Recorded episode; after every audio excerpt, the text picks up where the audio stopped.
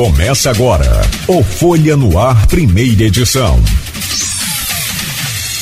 Quarta-feira, 12 de janeiro de 2022. Começa agora mais uma edição do Folha no Ar, ao vivo aqui pela Folha FM, em 98,3, emissora do grupo Folha da Manhã, ao vivo também no Face, no YouTube e no Instagram. Daqui a pouco você acompanha este programa em podcast e logo mais ao, ah, em reprise também na Plena TV.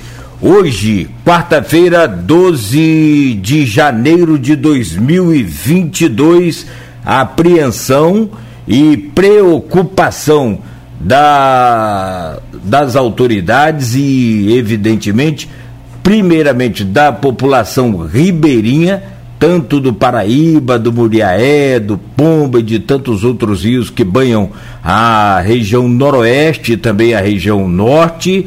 E o programa todo hoje voltado aí para cobertura dessas cheias que acontecem nas regiões noroeste e norte do estado do Rio de Janeiro. São sete horas e sete minutos em Campos. Hoje, às seis e quinze, a Defesa Civil fez a última medida do Rio Paraíba do Sul e chega a 10 e 84, 10 metros e 84 centímetros neste momento.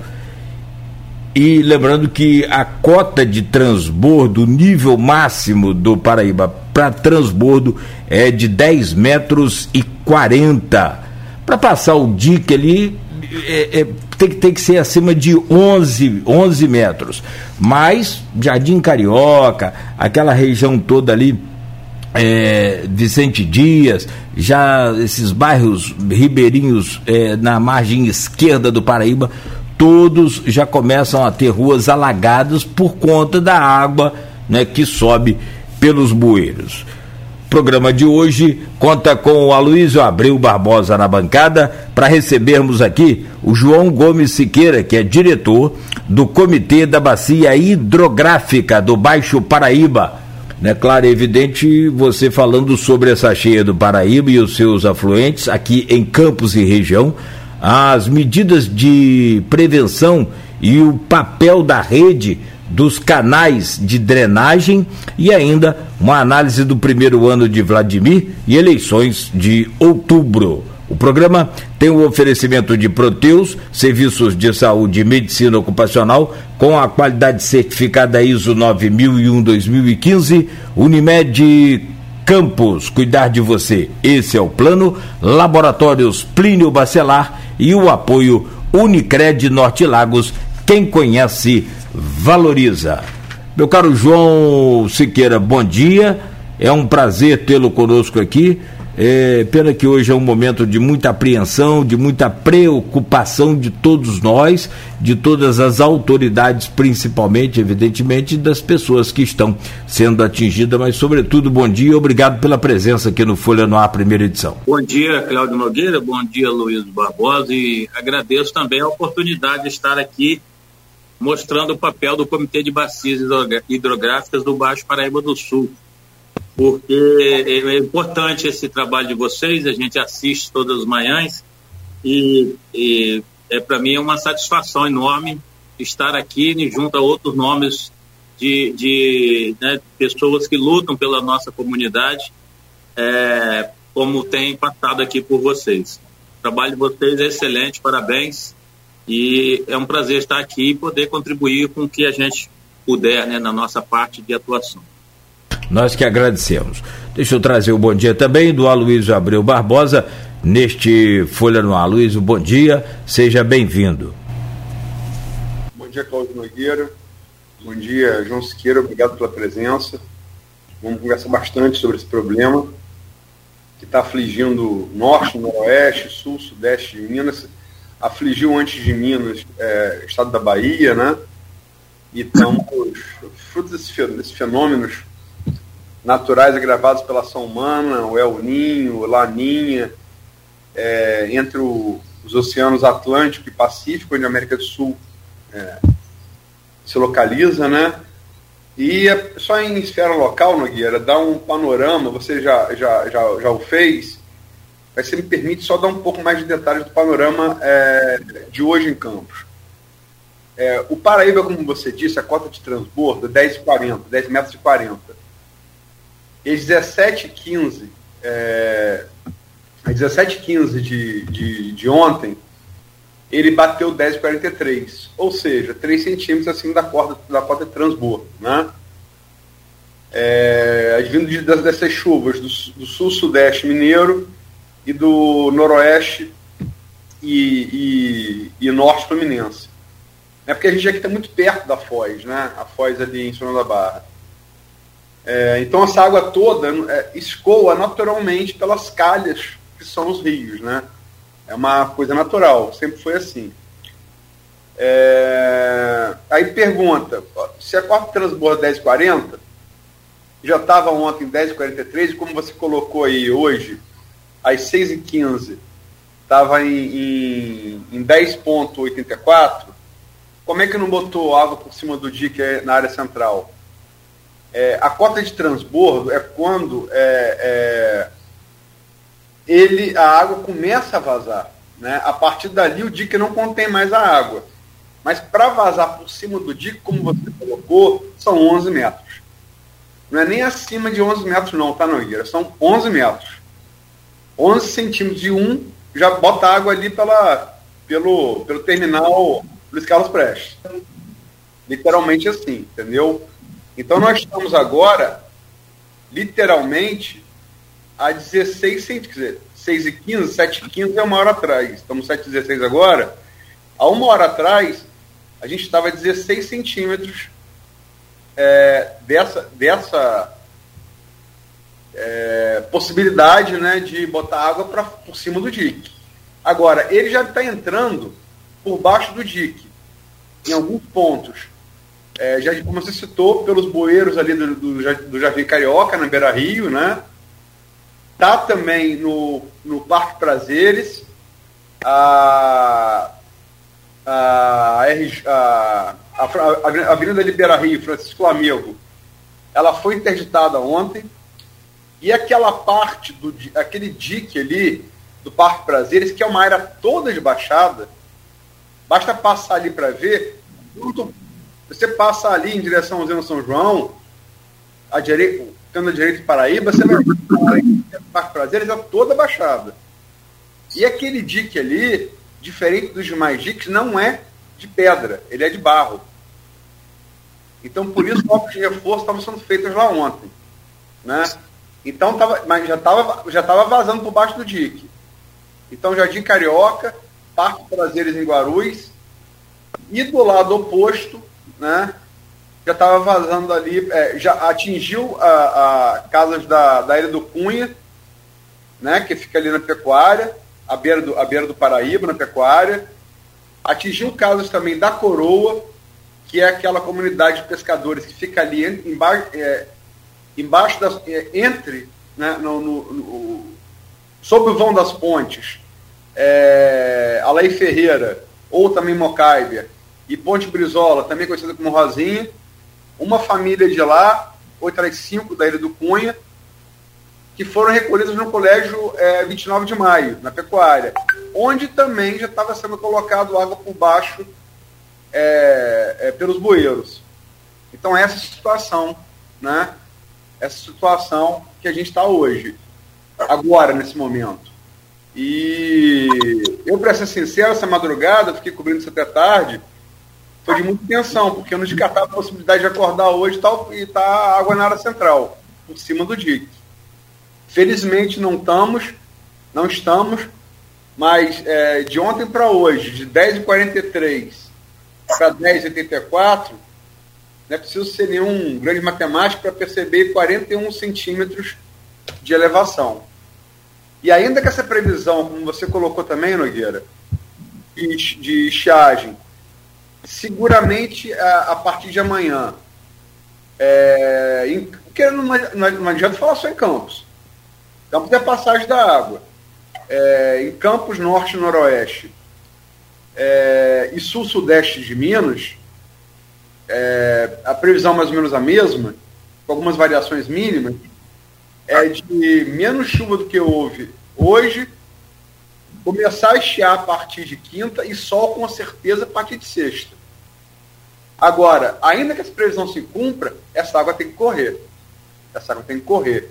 E, e por isso ontem, só para terminar, como você colocou também, é, desde a madrugada de ontem, da, da, da noite de, de, de, da noite de da noite de ontem, verdade, da, da, da noite não, da noite de tô perdido no tempo, dormi hoje é quarta, desde a noite de segunda-feira foi aberta a, a antiga foz do Rio Paraíba, ali entre a Tafona e a antiga da Ilha da Convivência, que deixou de ser ilha, né?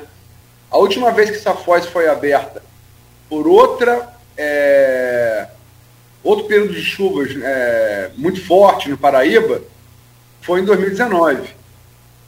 Né? E ela era e ela era até ser fechada por, força de, por perda de força de oposição ao mar, ela era a foz natural do Paraíba, né? Então, é como eu coloquei no ponto final aí, você reforçou. Estamos dependendo da sorte. Quem disser que vai acontecer algo mais grave, quem disser que não vai, está mentindo. Né? Só as próximas horas vão dizer. Perfeito.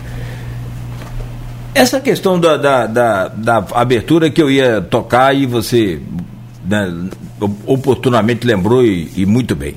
Vamos para a conversa então com o João, para a gente entender um pouco sobre o que, que pode ser feito, sobre o que, que a gente consegue é, é, captar aí de, de, mais informações sobre essa cheia, Luiz?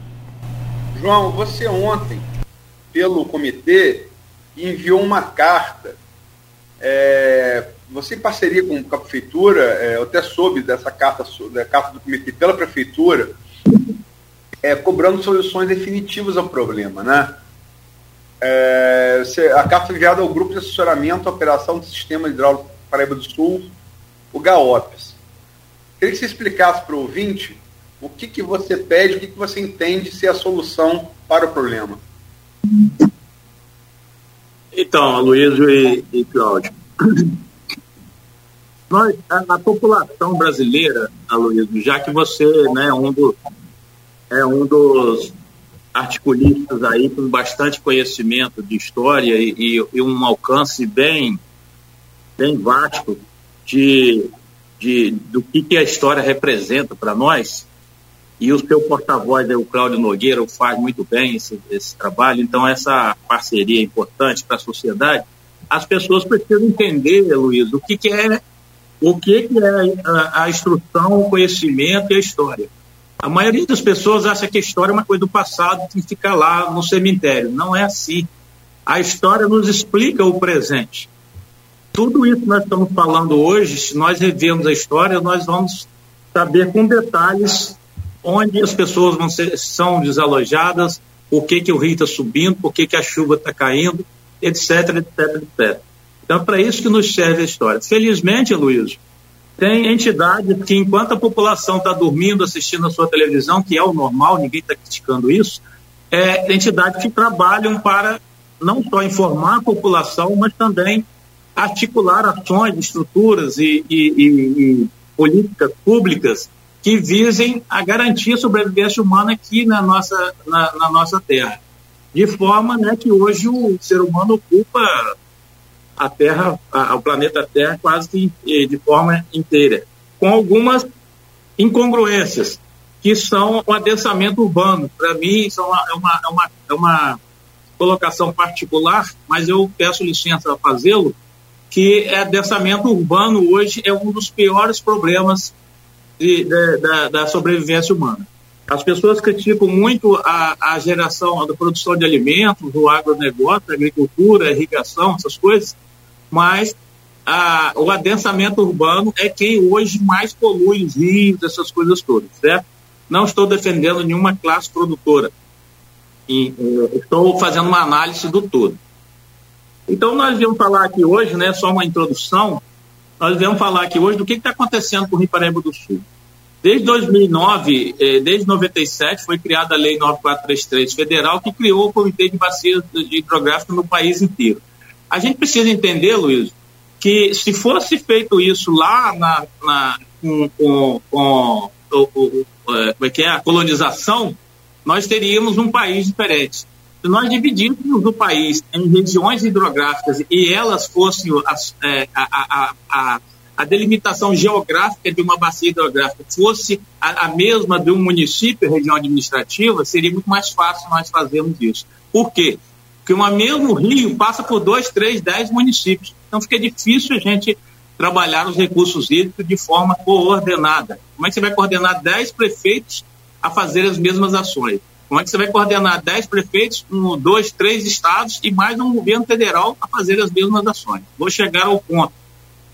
É, o Rio Paraíba, aí essa lei 9433 que os comitês de bacia, nós começamos a fazer a gestão disso. Tem o Baixo Paraíba do Sul, antes disso tem o CEIVAP, que é o Comitê de Integração da Bacia do Paraíba do Sul, que congrega os três estados, São Paulo, Rio e Minas. E, e, e, e, esse comitê hoje é responsável pela gestão das águas. Inclusive esse GAOPS, um grupo de acompanhamento de operações hidráulicas do, da porção paulista do, do, Paraíba do Sul, criado pelo CEIVAP em 2003, em decorrência da, da, da crise hídrica de 2003, da seca de 2003. E esse grupo vem coordenando ações, principalmente da, de, de fechamento e abertura das, das comportas dos quatro reservatórios paulistas que vertem água em Santa Cecília, certo? Você falou aí. Então, hoje nós temos dois Paraíba do Sul. Um que tem a sua vazão regulada, a sua tem condição de conter cheias naquela porção paulista do Paraíba do Sul, que vai desde Areias, né, no município de São Paulo, passa por Guararema e, e, e entra em, em, no Rio de Janeiro ali em Peluz, né? Na, no, logo depois encontra o reservatório de Funil, que é o último, então, nós temos, nós temos quatro cisternas que funcionam de, de duas maneiras. Primeiro, reservam água da chuva no período chuvoso para liberar mais vazão no rio na época de seca, mantendo uma vazão mínima necessária e, e também faz um amortecimento das chuvas que chegam em profusão naquela região, Itatiaia, Angra dos Reis, etc., que se divide para cá, para o Paraíba, chegam em profusão, eles amortecem essa, tem um papel de amortecer essa cabeça d'água, né, essa frente de água pujante que vem, e, e aí é, é, a, a, vazão em Santa Cecília é mais ou menos é, regulada. Tem algumas, alguma, algumas é, é, é influências de rios menores ali, de Itatiaia principalmente, que, que entram depois de Funil, que é o último reservatório, e aí interferem também um pouco nessa vazão de Santa Cecília. Interfere, que eu quero dizer, é, Santa Cecília fica sem capacidade humana de, operar, de, de, de, reduzir totalmente a vazão. Vou explicar isso depois. Então, nós temos dois Paraíbas, um até Santa Cecília, que é em Barra do Piraí, e um de Santa Cecília até Campos. O grande problema mora aí. De Santa Cecília até Campos, passando por três rios, e todos os rios afluentes do Paraíba, nesse, de Minas e Rio de Janeiro, estão a descoberto de qualquer. De qual, eu, eu, gostaria de frisar essa parte, que, é é principal que eu vim falar aqui hoje, porque eu acho que o papel nosso aqui, Luiz, é também motivar as políticas públicas, tá? Eu acho que é o grande papel hoje. Não estou falando de, de, política partidária, estou falando de política pública. Todos os governos e, e daqui para frente e daqui para trás, certo? Então, é, é, nós temos que motivar as políticas públicas. Essa carta que eu fiz ontem foi para isso motivar as políticas públicas para que é, é, é, as ações que foram feitas lá na, no Paraíba 1, que a gente chama, de, de, de Areias até Santa Cecília, em, em Barro do Piraí, sejam feitas também no Paraíba 2, de Santa Cecília até Atafona. Ou seja, sejam feitas cisternas também na região principalmente mineira, sejam feitos contenção de amortecimento de cheias, pulmão, etc, etc. Todas as ações nós já temos delineadas. Inclusive, tem um grupo de trabalho do CEIVAP, criado há, dois, há um ano e meio, por, no, no, por nossa solicitação do Baixo Paraíba do Sul, de que, que está tratando exatamente disso. Está fazendo um estudo de eventos críticos na Bacia do Paraíba do Sul para subsidiar um grande projeto para dizer como, quando e onde nós devemos fazer essas ações de contenção, de, de reservação de água de chuva para é, de, é, é, mitigação dos efeitos da seca e amortecimento de cheias é, é, enormes que todos os anos ou todas as décadas é, assolam principalmente a foz do Rio, do do Sul. A foz do Rio Paraíba do Sul, para mim, é Campos, São João da Barra e São Francisco do Itabapuana. É claro que tem outras cidades. Ontem me criticaram, pô, você só fala de Campos São João da Barra. Não, nós estamos monitorando de Atafona até Santa Cecília, passando por Minas pelo, pelo, e pelos afluentes fluminenses também. Mas vou parar de falar para a gente poder interagir melhor, né, que eu acho que é o mais produtivo perguntar e responder. Ok? Per, perdão, perdão Nogueira, perdão João, perdão ouvinte. É, porque eu estava tava colocando o link da, da entrevista em, outros, em outras páginas e para não ficar um barulho do teclado, eu, eu selecionei o microfone, desculpem. João, no ponto final é, de hoje, da Folha da Manhã, é, na edição impressa do jornal, você coloca, é, você citou os quatro reservatórios de São Paulo, e você cobra que pelo, que pelo menos é, dois ou três sejam construídos tanto em Minas quanto. É, é, são grandes cisternas, que serviriam para quê? Para o ouvinte, ouvinte entender, telespectador entenderem.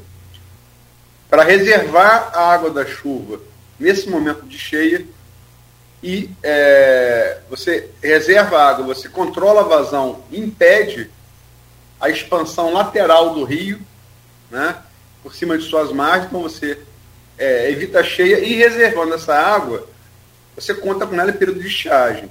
Né? É uma maneira de você é, conseguir regular o ciclo natural do rio gravado pela ação humana. Né?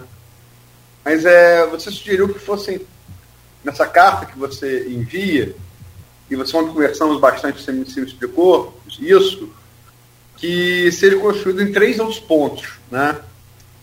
É, entre ali no cruzamento dos rios Pretos com Paraibuna, que conflui no, que conflui no Rio Peixe, no município de Três Rios, como você colocou, para fluir no Paraíba, e outras duas no Pomba, uma no Pomba e uma no Moriaé. Explica um pouco, porque às vezes é difícil entender, eu mesmo ontem falando com você, você lembra que eu fiz, refiz a pergunta a você diversas vezes, para conseguir entender. Tenta explicar para o ouvinte e para o telespectador como que isso seria, por favor. Ô, Luiz, vou fazer uma metáfora aqui para ver se consegue. Qualquer coisa você vai perguntando para eu poder, né? É, é, a gente a gente tem que a comunicação só é válida. Eu não sou comunicador, mas eu a gente é professor também, né? Comunicação só, só válida quando a gente fala, o, a pessoa entende e devolve, né? Senão não, não há comunicação. Então, é o seguinte, é o ciclo hidrológico, isso tudo foi causado por chuva, né? A própria seca é pela falta de chuva, né? Então, eu falo, eu falo para a equipe aqui de monitoramento, quando tiver zero chuva, é um dado. Zero, um mês de é zero seguinte, chuva, é um dado. É o ciclo hidrológico. Então, é, eu vou comparar com um telhado de uma casa. É um telhado, você tem uma varanda na sua casa imensa, tem, tem, ou vários telhados, não é? que são os afluentes, vamos dizer assim. Afluente não é apenas o rio, vai que Muriaé, ah, é o rio para o rio Muriaé. Não, o afluente é a região hidrográfica, é a bacia hidrográfica do Muriaé. Então, há vários quilômetros quadrados que captam a água da chuva como um telhado a, a, o telhado tem uma calha no final dele. Vamos supor que o telhado tem uma calha e tem uma cisterna embaixo para coletar essa água da chuva, certo? O telhado é a bacia hidrográfica. A água vem do mar, o vento traz as nuvens, chega na montanha, ela precipita. Aqui no caso de Minas Gerais, nós estamos falando da Serra de São Geraldo, onde, né, onde concluem os principais afluentes do Paraíba. Depois da Serra de São Geraldo já vem o Rio Grande, Rio Doce, etc., do Rio mas a parte mineira, leste mineira, conflui para o Paraíba. Então, é, é, é, esse telhado de Minas Gerais tem uma calha. A calha é a, é a calha do próprio Rio Paraíba do Sul, certo? Que vem desde São Paulo, aquela calha. Toda chuva que cai em Minas, em Rio, vamos falando Paraíba 2, tá? Falando lá de São Paulo, não. Cai em Rio e, e na Serra Fluminense, cai nessa calha. Essa calha se, se fosse, tivesse uma cisterna, uma coleta de água de chuva, essa, essa, essa calha viria com uma profusão de chuva se caísse uma chuva muito forte por vários dias seguidos, como aconteceu agora, né, nesse período, é, essa calha ficaria com uma vazão alta. O que, que é vazão? Vazão é uma corrente de água muito forte, né, que quantidade de água muito forte. Teria com uma vazão muito forte e cairia lá no, no cano de descarga da calha, que é a tafona, aqui no caso, vai para o mar. Se ele fosse essa calha tivesse dois ou três canos no meio dela para, para distribuir essa, essa água que cai lá no mar, em Atafona, de forma, é, é, de forma a guardar ela, né, como você falou, duas ou três cisternas, dois, dois ou três reservatórios. Aí essa, essa vazão, essa quantidade de água que vem pela calha, ela se distribuiria em três pontos. Guardaria a água para, para a, região, a época seca e evitaria de chegar em Atafona, na final da calha, uma quantidade de água muito maior do que o próprio mar tem capacidade de receber. O mar tem maré, sobe e desce todo dia. Então tem hora que ele recebe muita água, tem hora que ele recebe pouca água. Isso dá um rebote, vamos dizer assim, né? Uma linguagem popular, dá um rebote até Campos, certo? Porque é, a, a, a, vazão que sai a tafona, ela é menor do que a quantidade de água. Isso que aconteceu, por isso que causa cheia. A vazão que sai a tafona, da calha, do rio, é menor do que a quantidade de água que vem lá de, de Minas Gerais. Certo? Então o mar não conseguiu absorver toda a água que veio de uma vez só. Vamos dizer assim, frente de água, cabeça de água, uma coisa desse tipo. Isso, se fosse feito, desculpa, fosse feito esses reservatórios como tem, isso não acontece em São Paulo, tá? Quando chove muito em São Paulo, esse, eles hoje estão guardando água da chuva. O que que tem? Os, três reservatórios paulistas estão com a vazão mínima. Eles, estão 30 metros cúbicos, só para questão de valor. Mínima, porque toda a água da chuva que caiu lá, estão guardando essa água para o período seco. E, e aí são dois, do, do, dois benefícios. Um, ele impede que, se não tivesse esse reservatório, a vazão Santa Cecília teria três, quatro vezes maior. Seria muito pior para nós. Então, eles estão amortecendo essa quantidade de chuva que caiu lá, amortecendo esse volume que vem para a calha do Paraíba do Sul, amortecendo e assim, é, é, é, guardando esse volume para ser liberado depois. Isso não acontece em Minas. Cai a chuva em São Geral, daqui a 36 horas, três dias, está chegando aqui com essa cabeça d'água inundando tudo porque o mar não consegue absorver. Esse Paraíba 2, a, a, por que, que eu falo só Minas? Falo, ah, você é mineiro? Não. Por que, que você não fala Rio de Janeiro, como ontem me criticaram? Por que você não fala o Noroeste? A gente está monitorando todas as cidades ao longo do Pomba e do Murié. Nós temos uma parceria, gostaria de destacar aqui, é, é, é, íntima, embrionária com a Defesa Civil Norte e Noroeste. O REDEC Norte, REDEC Noroeste, que era comandado pelo Coronel Joelson, que nós fizemos vários eventos em conjunto. Hoje, a, a, o REDEC Norte e a Defesa Civil de Campos, além do Major Peçanha e o Coronel Felipe é, que é nosso parceiro embrionário, dizer, os nossos funcionários hoje estão trabalhando com ele. Né? Então, esse monitoramento é feito em conjunto e, e mostra que é, é, é o que acontece em São Paulo, que eles conseguem é, é diminuir essa, essa vazão da calha do telhado que eu falei, guardando água, em Minas não pode ser feito, deve ser feito, tem que ser feito. Porque impede que venha, que Campos chegue a cota 11. Vamos dizer, teoricamente, no melhor dos mundos, certo?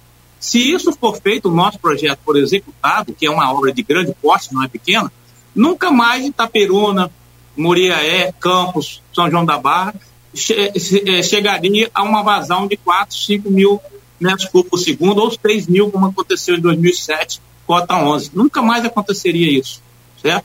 A cheia seria controlada, tá? Seria controlada. Então, esse é o nosso objetivo e esse é um dos objetivos da carta. Eu gostaria de esclarecer, porque a, a, os prefeitos me ligaram ontem preocupados com essa carta. Não, você está você tá, é, é, colocando lá né? Como é que nós vamos fazer isso? Não, isso não é um ataque ao GAOP, não é um ataque a, a, a, a São Paulo, a parte paulista do Paraíba, pelo contrário, é um, é um despertar, é um, é um beliscão, vamos dizer assim, para que eles entendam que o que é feito hoje em São Paulo de reservação de água, de amortecimento de cheias, deve ser feito em Minas Gerais ou no Rio de Janeiro, para que Campos, Atafona não sofram tanto daqui para frente. Esse é o principal objetivo da carta, tá? Aloysio, não é criticar, não, eles não estão liberando água em Santa Cecília. É necessário essa liberação de água, mas eu estou aproveitando o momento para deixar um viés, que eles vão entender esse viés, a reunião é hoje à tarde, eu vou apresentar isso lá, eles vão entender esse viés de que a política pública, que o governo federal precisa é, é destinar ações efetivas para que nós, em Campos, não soframos mais, e outras cidades do Noroeste, principalmente, talvez mais do que Campos, tá? Nesse caso agora foi uma verdade, da Peruna, Carangola, Natividade, Pádua, Peribé, talvez esteja sofrendo mais do que Campos. Não se pode nem comparar, né, Luiz? Cardoso Moreira, isso a gente não deve nem comparar, mas tem pessoas, tem, tem maior quantitativo, às vezes, de pessoas atingidas do que outros em diversas cidades. Então, isso é que a gente quer evitar, tá? E essa gestão de recursos hídricos que o comitê faz junto com o CEIVAP hoje, numa relação íntima também, do Baixo Paraíba do Sul com o CEIVAP, é, é, o que nós, é o principal ponto do nosso, do nosso trabalho, na nossa agenda hoje, tá? É essa regularização de vazão do Paraíba e, e é, guardar água da chuva. Só para terminar, esse projeto não é inédito, não, sabe, Luiz? Se você se lembrar. Permite só é, fazer uma pergunta?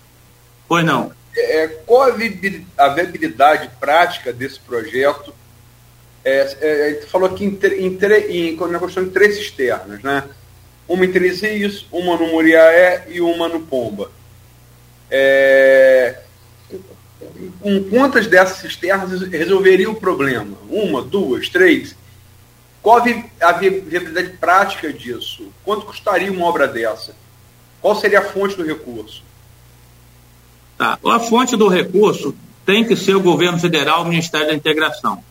Nós estamos vivendo essa, essa fase caótica, principalmente porque o Departamento Nacional de Obras e Saneamento foi extinto em 1989. Então, nós ficamos acéfalos aqui na nossa região e outras do Brasil.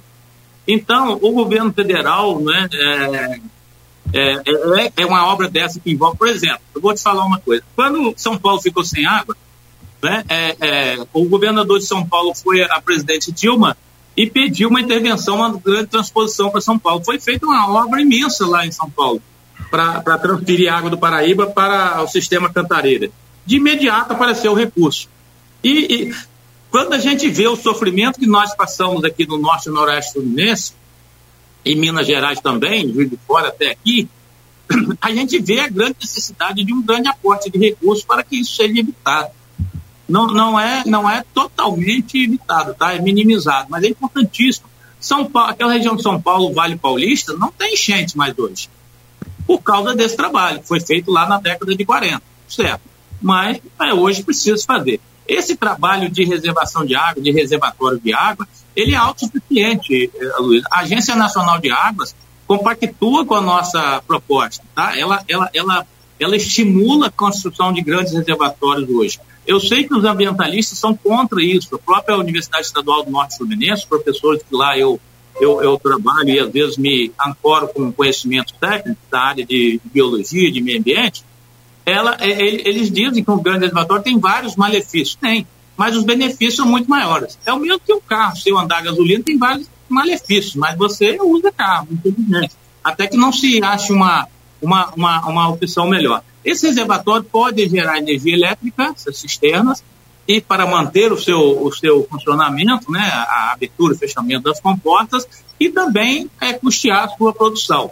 Só que tem um investimento inicial alto. Nós já estamos estudando qual o melhor local através do CEIVAP para a construção desses reservatórios. Não sei se isso vai ser totalmente aprovado, porque depende de uma conjunção de fatores, etc mas nós, nós junto com o IGAN, o INEA do Rio de Janeiro, o IGAN e o, é o INEA de, São, do, de Minas, e o próprio CEIVAP, né, o, o, as câmaras técnicas, é, entendem que é a única solução para a gente é, fazer o amortecimento de cheias e o, o, o contenção de seca. É, isso não é inédito, tá, Luiz? Se você lembrar, já foi destinado pelo Estado do Rio de Janeiro 600 milhões no passado, depois de, 2000 e, depois de 2007, para amortecimento de cheias em pá. É, deve ter entrado algum, alguma chamada aí. volta aí, João, por favor. Você parou. Recebi uma ligação aqui. É, você parou então, lá no, no É Inédito. Ah. É, é inédito, isso não é inédito. Esse, esse já foi destinado 700 milhões para amortecimento de cheias em Pádua, Muriaé. 600, né? Sim, 600 milhões. E isso houve lá um, um, um como é que é? Uma, um problema jurídico lá que foi embargada essa obra, e, mas nunca mais retomada. Enfim, Luiz, o dinheiro existe sim. O que falta é um bom projeto, que é o que nós estamos fazendo, e também a disponibilidade de política pública para a nossa região, né? O interior do estado do Rio de Janeiro, fazendo uma parte pessoal aqui também, se você me dá licença, é desprovido de qualquer política pública, né? O governador do estado hoje é um subprefeito da metrópole do Rio de Janeiro. Atenção, não estou falando desse, estou falando de todos os governos, tá? Esse até criou um fundo agora em Itaperuna, parece que tem um olhar mais. Mas se você olhar para São Paulo e para o Paraná, você não sente inveja, você sente um, um desgosto total, né? Desde o sistema modal do interior do estado até o sistema de distribuição de renda. E se você comparar, comparar com São Paulo é uma grande covardia, né? O Davi e Golias. Mas se você comparar com, o Paraná, talvez seja próximo. Paraná tem 39 aeroportos. Rio de Janeiro tem dois. É, é, o Galeão e o Santos Dumont. Você sabe que essa questão de solução não, não, não, é pergunta, não. Vou só fazer uma colocação e a gente vai voltar com, com a Luiz para abrir essa, esse bloco. Mas só colocar. Nessa questão de solução, Cardoso Moreira, eu sou de Italva, Cardoso Moreira é muito mais baixo, é mais baixo que Italva. Né? E, e ali a, o rio subiu um pouco, já atinge a população. Mais qualquer subida ali da, da medição já atinge bastante a cidade. Havia, até na década de 90, a possibilidade de abrir um estudo para desviar o rio da cidade. Né? Mas acho que isso aí é o que o João falou mais cedo, fica inviável. Pelo que ele apresentou, tem solução muito mais barata. Aloysio, eu volto com você, por favor. Sinceramente, eu tenho amigos em Cardoso, o mais correto, Cardoso, seria mudar a cidade de lugar. A cidade foi construída no local errado. É. A cidade foi construída numa, numa baixada, a cidade foi construída no escoador natural da água hum. é, do rio quando período de cheia. Foi feito para dar errado Cardoso. É. Sinceramente, eu não sei quem é o fundador de Cardoso, eu conheço um pouco de história, mas nem tanto. Mas é o caso de, de afogá-lo no, no Rio Paraíba, porque ele pensou muito errada a localização da cidade. Nem Mas sabe. É, é. Cardoso é feito, Cardoso é feito para ser inundada em período de cheia. De todas as cidades aqui ao redor, sim, sim. é que certamente isso vai acontecer 11 em 10 vezes. É. Entendeu? Agora vamos lá. É, em relação a, a, a, essas áreas de expansão natural do, do, do rio, João, tem aqui uma ouvinte, a Dilcimar Toledo da Silva, é, Dilcimar Toledo da Silva, é duas vezes, né? Dilcimar Toledo da Silva, Toledo Silva. Mas enfim, Dilcimar Toledo da Silva, que coloca aqui, em relação à, proposição que você faz da construção desses, dessas cisternas como, como existe em São Paulo, em, tanto no Rio quanto em Minas, né? Que não existem. Para reservar a água da chuva no período de cheia né, e, e controlar a vazão, impedir, impedir a, a, expansão lateral do rio pela calha, além da calha, e, e reservar essa água para o período de estiagem. Ela coloca aqui, a região já tem esses reservatórios, chamados lagoas, mas não estão suportando. E no ponto final de hoje, que traz a sua proposta de solução dessas, dessas cisternas, a saber, é, nos rios Pomba, no rio Moriaé e ali no entroncamento do rio Paraibuna e Preto, é, confluindo no rio Peixe para afluir no Paraíba, o Sofiati, o web-historiador Sofiati, mentalista, que teve aqui ontem nesse programa, inclusive, colocou assim, abre aspas, é a eterna repetição. As chuvas de verão engordam os rios e inundam os lucros urbanos, provocando destruição. Terminadas as chuvas, a reconstrução. Tudo é feito como antes até que as chuvas seguintes destruam tudo novamente. A solução são canais para conduzir a água excedente para, para lagoas abertas nas margens e reguladas por barras que permitissem o fluxo, o fluxo hídrico. As barragens para hidrelétricas e transposição não liberariam o excedente rio abaixo, sem se portar com a sorte das cidades. Vias alternativas que permitissem o escoamento do excedente hídrico ao mar, Sofiati colocou. Como é que você vê aí o que o Tissimar e, e o Sofiati colocam, João? É, vamos falar da nossa região aqui agora, né, Luiz? É, um pouco mais. Se eu for falar sobre o que Sofiati e a, e, a, e a leitora aí, Francimar, falou, eu falaria aqui umas quatro horas seguidas. É, é o seguinte, Primeiro, Luiz, vou fazer uma parte a você. o mesmo raciocínio que você usa para Cardoso, nós temos que usar para Tafona. Se a solução fosse assim mais fácil, vamos tirar a Tafona todo do lugar, né? Porque está no lugar também. Mas é, o, que, o que a gente propõe, nós temos um grande dilema, Luiz. Ou nós voltamos para a floresta e vivemos como índio, ou nós nos adaptamos às condições climáticas. Adaptações que são tentativa de controlar a força da natureza e, tenta, e, e, adaptação aos locais que nós podemos sobreviver com mais segurança. O adensamento urbano é uma das estratégias ruins hoje. É, o Rio de Janeiro, daqui a alguns anos, vai ter um êxodo urbano. Com certeza isso vai acontecer. A população vai se conscientizar disso. É, precisamos fazer uma logística para que nós tenhamos a mesma qualidade de vida no interior do que nas grandes metrópoles. Aí a própria população já vai fazer esse fluxo migratório, que eu acho que é o ideal. Mas tem soluções, por exemplo, por que Cardoso vai para o fundo? Ela está no lugar errado? Está. Mas o, o Rio Muriaé chega ali na Coab, nós temos uma régua de monitoramento, quando o campo está a 10,84, lá deve estar uns 13, 14. Entendeu, Luiz? O Rio Muriaé sobe muito mais do que aqui em Campos. É, a foz do Rio Muriaé é em Campos. Então, é, é, é, quando o rio está tá cheio aqui, o Paraíba, o rio Muriaé né, enche a, a, correnteza vem lá de, de Cardoso e tal, é, é, Muriaé mesmo, né, Itaperuna, Itaperuna. chega no rio, na foz, ele não tem para onde sair, como se fosse o mar, né, ele só enche. Por isso que vai para o fundo. Se a gente fizesse, por isso que foi feita essa obra de 600 milhões esse projeto que não foi à frente, infelizmente, para amortecer essa chuva. Estava previ, previsto, inclusive, se fazerem pulmões, entendeu, Luiz? Quando vem essa chuva lá em Muriaé, faria uma área de, de, de, de, de, de pulmão mesmo. Quer dizer, uma área que a água se alagaria essa área, vamos dizer assim, rural, antes de alagar Cardoso Moreira e tal, Itaperuna, etc, etc. Então, soluções existem, precisa o homem se adaptar a elas e conscientizar que é necessário. Segundo, é, as lagoas. É, são duas coisas bem diferentes. O, a Baixada Campista, né, é 2.800 quilômetros quadrados, de uma planície de 0 a 15 metros de altitude, você vê, é, é, uma, é uma mesa. Você jogar um copo d'água numa mesa da sua casa, ele vai se espalhar totalmente uma área imensa. É isso que acontece. As lagoas da Ceia, principalmente Campelo e de cima, elas já fazem esse papel de amortecimento. Só que a capacidade delas ainda é pequena pelas suas bacias hidrográficas. Macabu, Prata, Imbé, Urubu, etc., né, eles não têm, e o, e o Campelo lá de, de, de, de, de, do Coco, etc., não tem capacidade de amortecer quando vem uma chuva de 400 milímetros, como aconteceu em 2008. Então, a lagoa é insuficiente para isso. É o papel delas, mas é insuficiente para esse papel. Precisa de, sim, de uma ação humana para um controle maior dessa profusão de águas, para se adaptar às condições climáticas de hoje.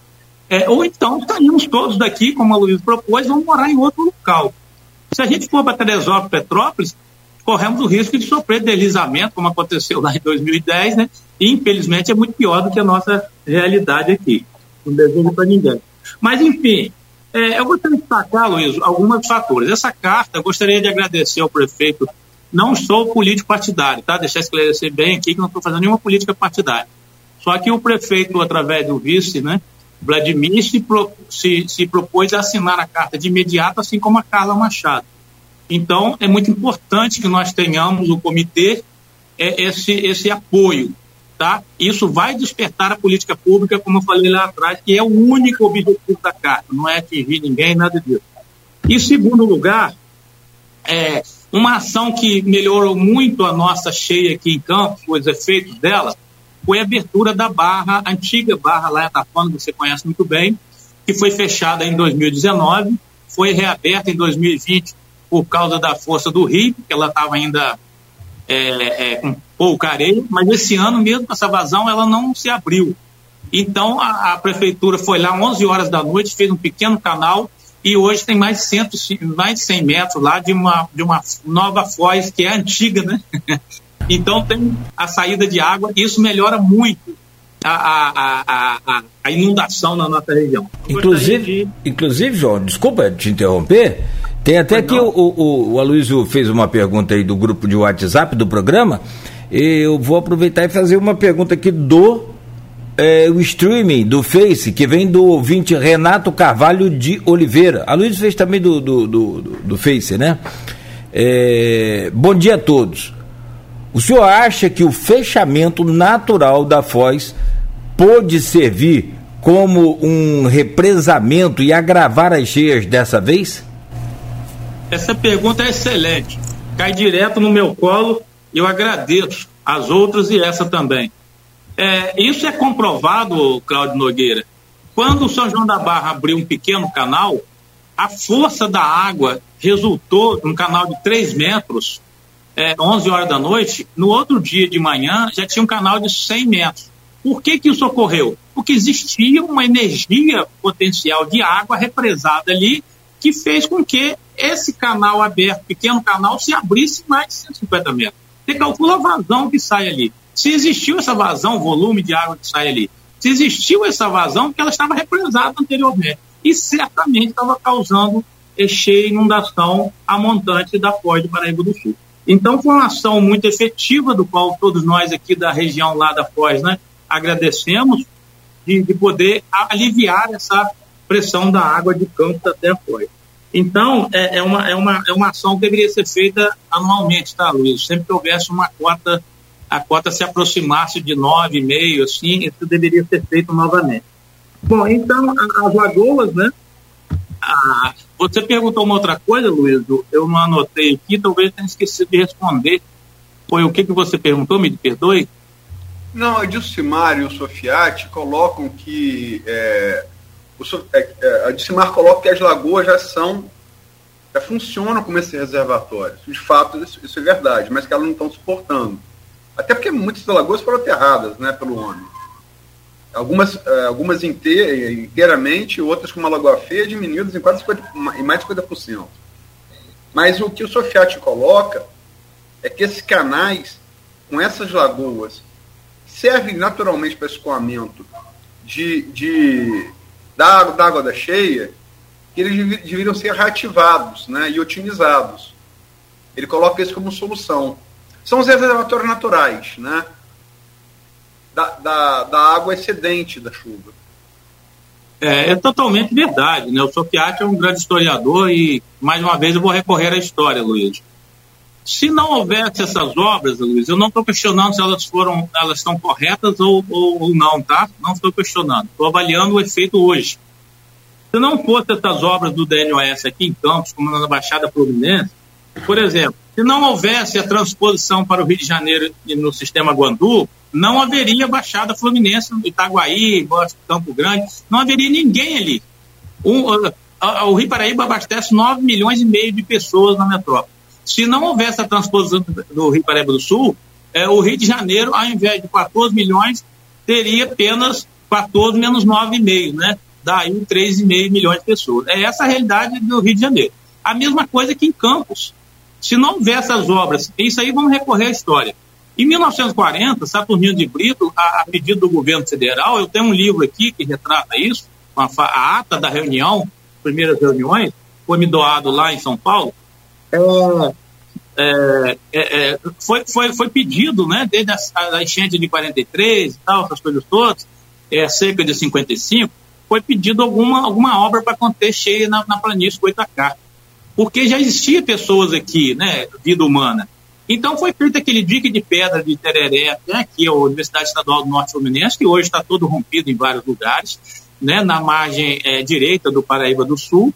Por que, que isso foi feito? Porque o Rio Paraíba do Sul, Luiz, ele entrava ali em Tereré, pegava a Lagoa Feia e saía na Barra Velha, lá, lá no, no Açu, entendeu? Lá no, na, na, na, Barra do Furado, naquela região. Isso era normal todo ano. Toda a planície Goitacá ficava. Eu já falei que você tem, tem, tem cotas aqui de menos 1,5 até é, é 6. Se o Rio hoje está em 10 e 64, 84, você imagina a quantidade de água estaria na Baixada essa quantidade de água de 10,84 estaria toda na Baixada Campista. Isso levava seis meses, criava todo tipo de doenças né, de, causada por vetores né, de mosquitos, etc, etc.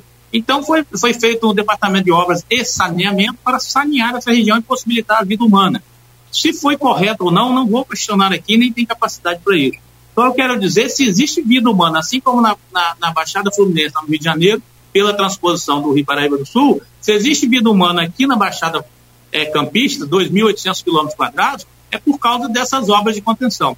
Isso depois teve um segundo momento, em 1968, depois da enchente de 66, que alagou toda essa região, o dique de pedra se tornou obsoleto, foi pedido uma solução à empresa Galioli italiana, que tem um livro que, que, que propôs quatro soluções para a nossa região conter, conter cheias. Hoje, quando nós estamos propondo sistemas, é, na época foi, foram feitas quatro, quatro, quatro opções. Uma delas seria esses pulmões, pulmões de amortecimento de peso, outra seria o desvio do rio Muriaé, ali pela São Francisco, lá em Guaxindiba, e outra foi feito no novo canal Antônio Rezende, que foi feito saindo aqui da usina São João até a Foz do Guaxindiba, ligando, ligando a Foz do Paraíba do Sul à Foz do Rio Guaxindiba, lá em Guaxindiba. E, e a terceira, é, a quarta opção foi a contenção do Rio Paraíba do Sul por diques, que foi feito de Campos até São João da Barra, de Campos até Gargaú.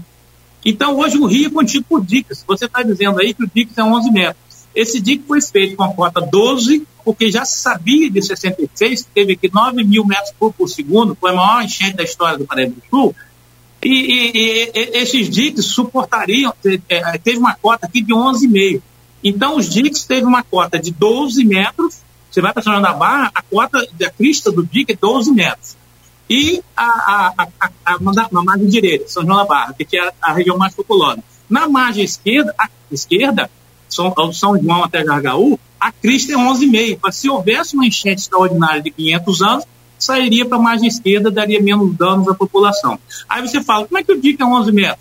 Porque não tem manutenção. Foi feito com a crista de 12 e 11,5, mas tem locais mais baixos, tem locais que foram feitas ações que reduziu essa crista do dique. Por isso que é 11 metros hoje. João, me dá licença. É, só para atualizar, é, Nogueira falou antes que a tendência era estabilizar, infelizmente não, não se confirmou.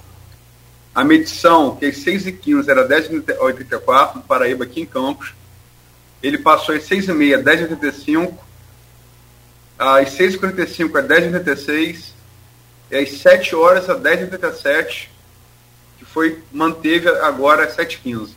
Então ele está agora em 10,87, 10 metros e 87 centímetros. Ele continua subindo. Né? É, essa é a última é, medição, agora feita às 7h15. Né? É, continua subindo, continua subindo.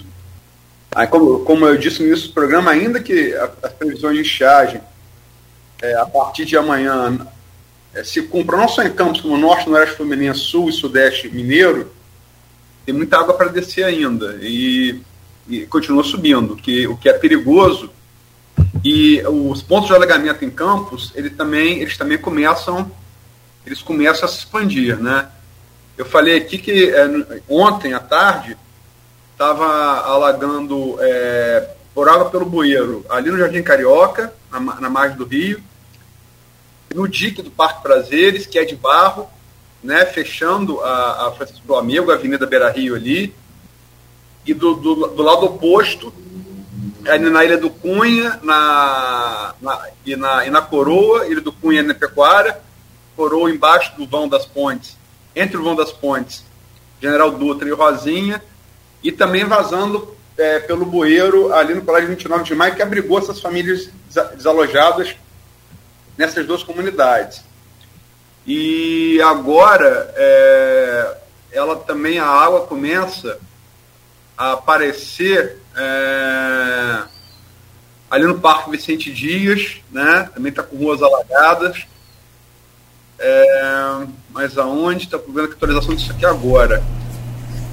É, é, Parque Vicente Dias também. Começa a haver alagamento e ali na ponte Saturnino Saturnino de Brito também, é, do lado de Guarulhos. Né? Fica, fica na Francisco do Amigo. Francisco do Amigo tinha sido alagada ali em frente ao Dique Parque Prazeres e já apresenta. Ela, ela vai correndo ali a beira-rio do lado do Guarulhos, né? Tá chegando é, pro. Ela, Chegando para a área central ali, né? Sim, porque a, a, ali ela se divide. Ela, ela é, é, Bartolomeu Lisandro até o Jardim Carioca e depois vira Francisco Flamengo. Mas é, é, é mesmo Beira Rio, né? É Beira Rio.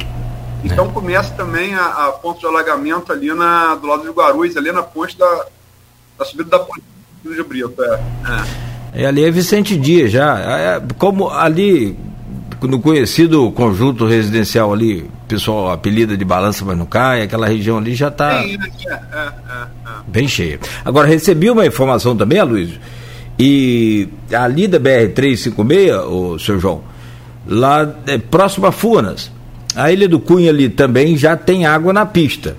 Já tem água na pista ali também, antes de, de um pouco de Furnas, logo depois tem a elevação ali. E é aquilo que você falou, a, a, a gente ainda está recebendo essas medições feitas aí e com o acréscimo que você relatou agora, Luiz, sim, ainda são águas que vêm descendo aí do, do da região ali de, de São Fidélis. A expectativa é de que estabilizando lá, conforme está acontecendo agora pela manhã, é de que essas águas continuem chegando aqui, mas pare por aí, tomara que seja assim. Ô Luiz e Cláudio, é, as pessoas, aproveitar esse programa seu aqui, com o alcance que ele tem, para dar uma informação preciosa. As entidades, hoje, né, a desvalorização das entidades, Aloysio, é grande, você sabe disso. Mas o seu veículo de comunicação deve bater nisso sempre. As instituições públicas devem ser valorizadas. Uma delas que eu mais valorizo é dos bombeiros. Os bombeiros levam um mês lá fazendo exercício sem trabalhar. Mas um dia que ele salva uma vida, dez vidas, valeu o mês dele o investimento que foi feito lá. Ele está ali de prontidão, em poucos minutos ele chega num acidente de carro e salva uma vida. Isso vale tudo para mim, no caso, né? Acho que vale. E as instituições, né, nós, é, é, tudo isso que você está falando aí de previsão, é, Luiz e Cláudio, nós tivemos uma reunião ontem com a equipe do INEA, do Rio, que é muito boa, o Edson Falcão e a Larissa Costa, né, são da Secretaria Estadual de Meio Ambiente e do INEA, junto com o superintendente aqui de campo, Eduardo Crespo e o Alain, e, e, e antes, anteriormente, nós tínhamos é, conversado com o Pascoto aqui da Defesa Civil, e a previsão ontem de manhã era de chegar a essa cota de 10,84 ou 11 metros, tá, Luiz? Nós já sabíamos disso.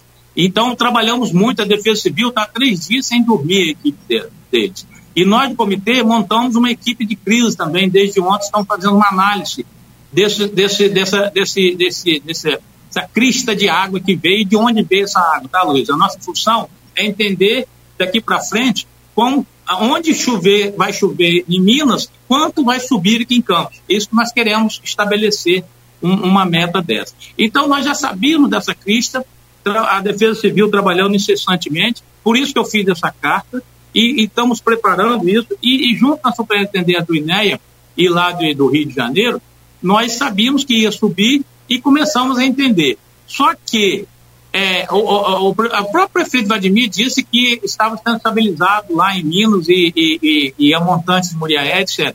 Depois voltou a chover. Nós, o, o, problema, Luiz e Cláudio, é que nós não controlamos a chuva, nós só sabemos que choveu. Quando chove, vem água. Então, estava estabilizando. Choveu, vem mais água. Agora está estabilizando de novo. Então, gostaria de deixar outra coisa clara aqui, Luiz, no seu programa. Não, não, não pense em chuva em Campos. Ah, olha a janela está chovendo. Não importa para o Rio Paraíba do Sul, nada. É bom para a lagoa, para a agricultura, mas para o Rio Paraíba do Sul, nada. Olha para Juiz de Fora, Cataguases, Belo Horizonte. Belo Horizonte não vem não, mas é toda a região lá, né? Cataguases, depois de Belo Horizonte para cá, Serra de São Geraldo, Viçosa, em toda aquela região ali, e a própria aqui, Rimuriaé, Miraí, etc. Se tiver Pirapitinga, se tiver além Paraíba, tiver chovendo ali, é, é, você sabe que vai chegar aqui. Então a previsão, Luiz, de subir mais ainda um pouco aqui em campo é corretíssima. Nós já temos essa previsão, estava contando com isso. Mas por quê? A chuva de Juiz de Fora, de, do Rio de Peixe que você falou, Preto Paraibuna, ele leva três dias para chegar aqui. Então a vazão que teve aconteceu lá ontem vai chegar aqui amanhã, certo? E, é, é, a sorte nossa que o Muriaé leva 6 a 12 horas para chegar aqui, a nossa água, a cabeça d'água, se parar de chover lá em Muriaé, em Itaperuna e, e Pava também, do Pomba, aquela região, diminui rapidamente a vazão que chega aqui em campo. A gente pode medir ali em São Fidélis. Quando diminui a vazão de São Fidélis, a gente sabe que amanhã, mais tarde, de manhã diminui o São Fidélis, da tarde vai diminuir em campo. Então é essa, essa estrutura que a gente acompanha diariamente, entendeu? Então nós temos esse, esse monitoramento, nós fazemos hoje aqui no comitê esse monitoramento, de, nós fazemos um monitoramento assim para entender esses fenômenos, fenômenos e, e, e projetar ações de mitigação desses fenômenos.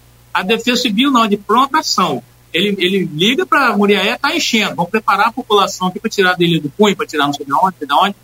Então, é, é, realmente, são ações diferentes, que são complementares, tá, Luiz? A nossa ação no comitê é de gestão, entender os fenômenos, propor ações que venham a mitigar todos esses fenômenos climáticos, tanto seca quanto de inundação. E eu acho que é, é, é aqui em Campos está dentro da previsão, tá? pode subir um pouquinho mais, mas a sorte nossa, se tiver o Combo e o Muriaé, como está, é, estabilizando ou reduzindo vazão, rapidamente nós vamos ter uma estabilidade aqui em campo, depois de algumas horas, tá? Pode ser até 12 horas, mas algumas horas, dependendo da, da, da intensidade de estabilização ou de redução de vazão no Muriaé e no Combo. Juiz de Fora já demora um pouco mais, nós vamos receber essa água ainda, mas se Combo e Muriaé reduzirem vazão, a gente suporta essa água de Juiz de Fora, que vai vir lentamente, e aí a gente consegue não subir mais em campo. É a expectativa para o final da tarde, tá, Luiz? É previsão, mas é a expectativa. Só para pontuar algumas coisas, é isso que o João, essa, essa, imagem que o João usou, de que a hidrográfica é o telhado, onde cai a chuva, e o rio é a calha, onde, onde corre a chuva, é perfeita, né? E, e, e o João, quando eu citei que o certo de Cardoso, local de Car, era Cardoso seria tirar o, a cidade, mandar a cidade de local não Rio, é, ele falou que é, me ver, que ele ver como índio é melhor voltar para mata. Quando eu falei de Atafona, você ficou zangado, né, Luiz? Eu, vou chegar a Atafona, vou chegar a Atafona. Eu queria pontuar uma coisa. Eu sabia que é dedo evolutivo, mas eu gosto disso. O debate é muito bom. O embate não, mas o debate é maravilhoso.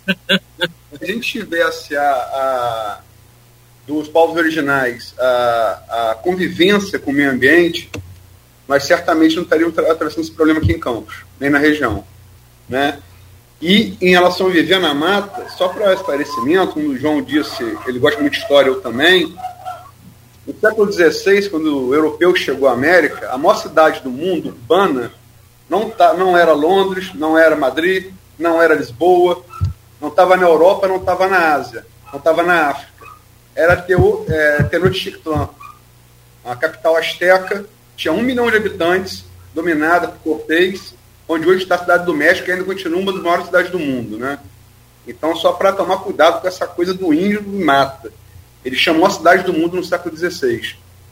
Maior que qualquer cidade do mundo. E foi tomada por a ferro e pólvora, né? cavalo e peste pelos espanhóis. Em relação à Tafona, João, é, essa tá certo. Tanto que Iemanjá... esperando a devolutiva, estava esperando a devolutiva. Iemanjá está Iemanjá tá retomando o lugar, o lugar dela, né? Então, está completamente certo. Agora, só para terminar o bloco, tem uma pergunta aqui, é, uma pergunta aqui da Rafaela Machado, historiadora, estamos falando de história. Ela coloca aqui no streaming: Bom dia, gente. Grande João Siqueira, um prazer ouvi-lo pela manhã, uma grande aula. Concordo com você, Rafaela. E no, no streaming aqui, ela, ela pergunta a você, também uma pergunta de, de, de fundo histórico, João. É, João, você tem uma atuação marcante no que se refere aos estudos sobre os rios da nossa região, de alagadiço por sua condição natural. Desde o período colonial, essa própria configuração geográfica foi moldando a fixação do homem na nossa sociedade. Nos idos do período militar, o antigo DNOS atuou fortemente em campos e região, inclusive com a realização de muitas obras.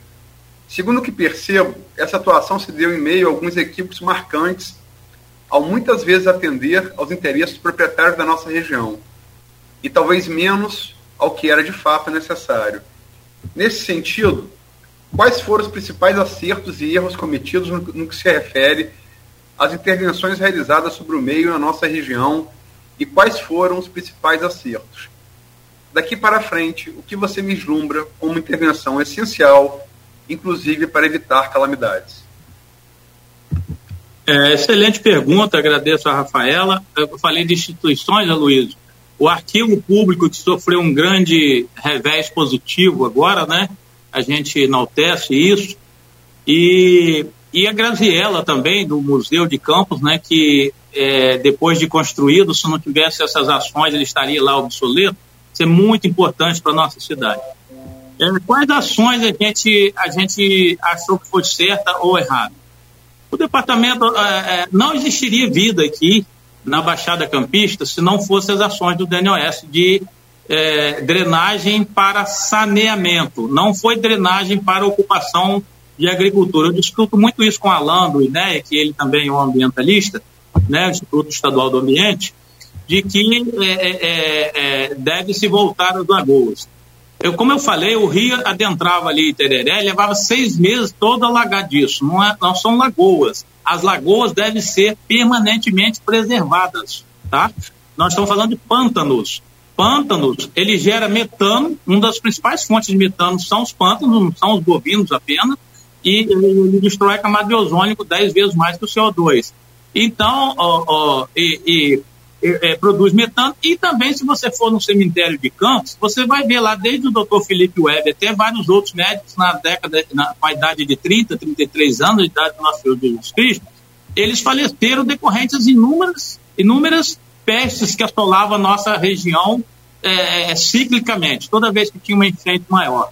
Então, a meu ver, isso é uma condição, é, é uma, uma, uma, uma visão agora particular, mas do comitê também, nossa visão é a seguinte: nós sim devemos nos adaptar às regiões em que vivemos, nós escolhemos para viver, desde a colonização. Se a colonização foi deveria ter sido para a África, se o Tratado de Tordesilhas deveria ter sido feito ou não, isso não podemos questionar. Mas já que há a ocupação humana, nós temos que nos adaptar. Se não fosse é, essas obras, nós não estaríamos adaptados à, planície do Goitacá. Seria eternamente dos índios Goitacás.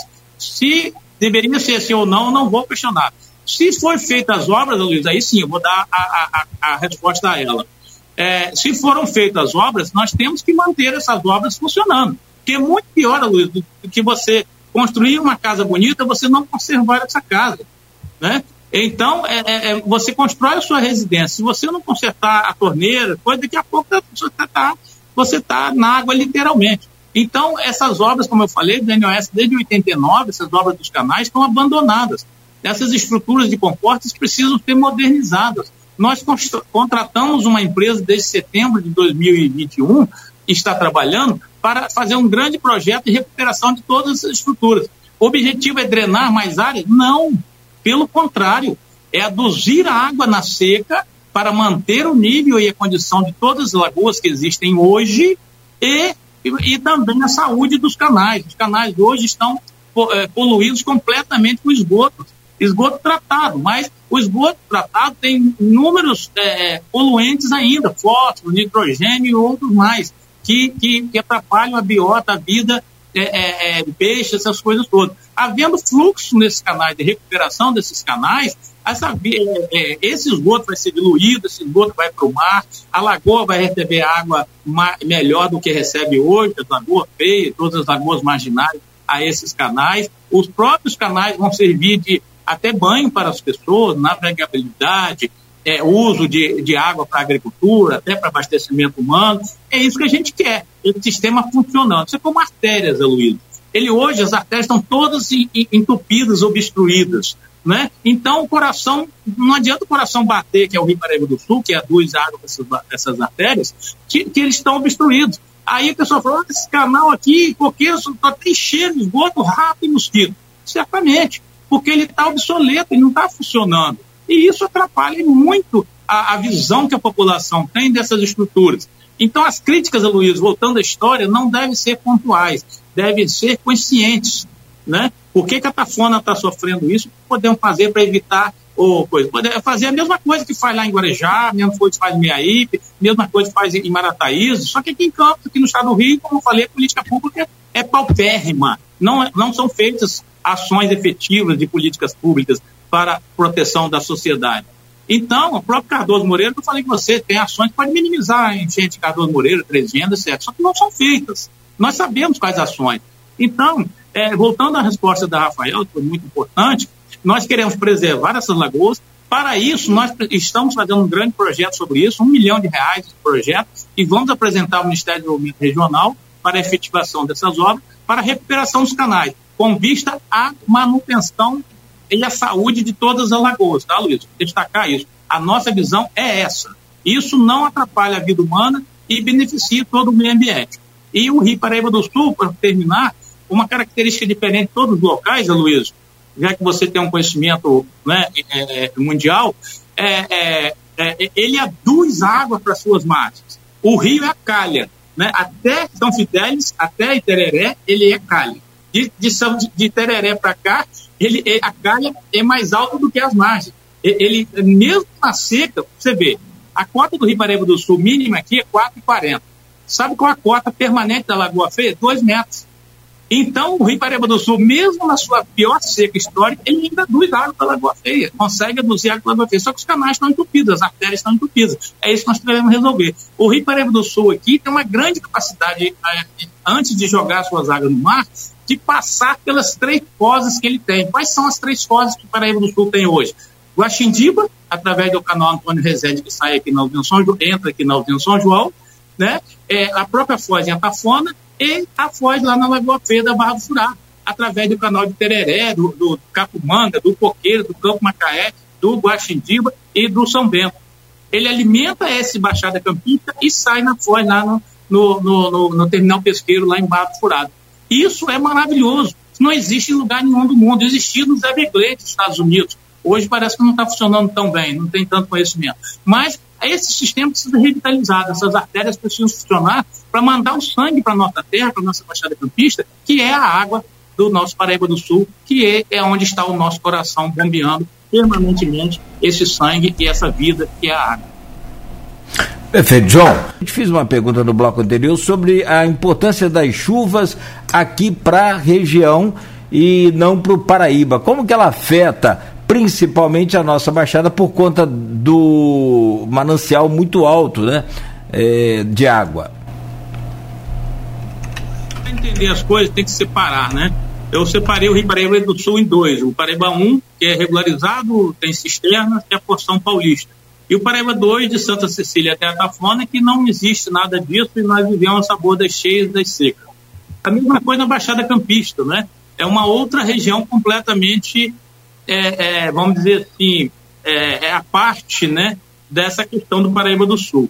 O Paraíba do Sul, ele aduz para as suas margens, contrário de outras regiões que eu conheço, pelo menos, não existe outra região semelhante. Nós temos cotas muito menores na Lagoa Feia e adjacências do que a próprio nível da água no Paraíba do Sul. Isso quer dizer que qualquer abertura de comporta do rio, ele joga água lá dentro da Lagoa Feia? Em todo momento do ano. Isso é maravilhoso. Só precisa recuperar essas estruturas. E, e, e, mas o Rio Paraíba do Sul faz isso através do lençol freático. A sua pergunta foi muito interessante, Cláudio Nogueira. Você também é aqui de campo da Baixada, né? conhece a Baixada aqui. Você, por causa Não, mas você, esse dia nós estávamos conversando, conhece lá, passei lá na Baixada, vi não sei quem, tem um amigo não sei aonde, não sei o que e tal.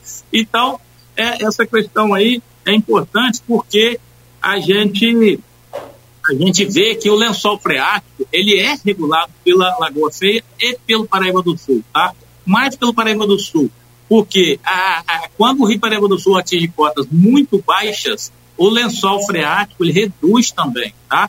Quando você abre a barra lá em Gruçaí, Pari, o lençol freático ali na lagoa de, de Taí, ali em, em Pipeiras, reduz a, a, a, nível, a cota da lagoa reduz. Então, esse lençol freático, ele é todo distribuído nessa baixada campista que a gente chama.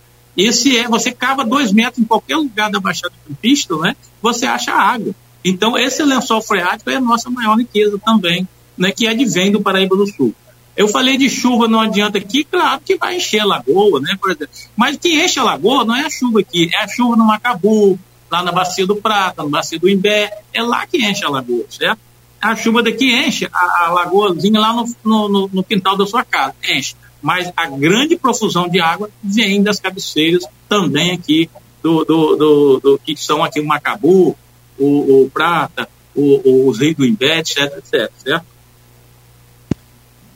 É... O Ururaí recebe água do, do Imbé, né? O Ururaí é uma ligação entre a Lagoa de Cima e a Feia. Então toda a água do Imbé sai pelo Ururaí, né? Mas a água vem lá dos rios do Imbé.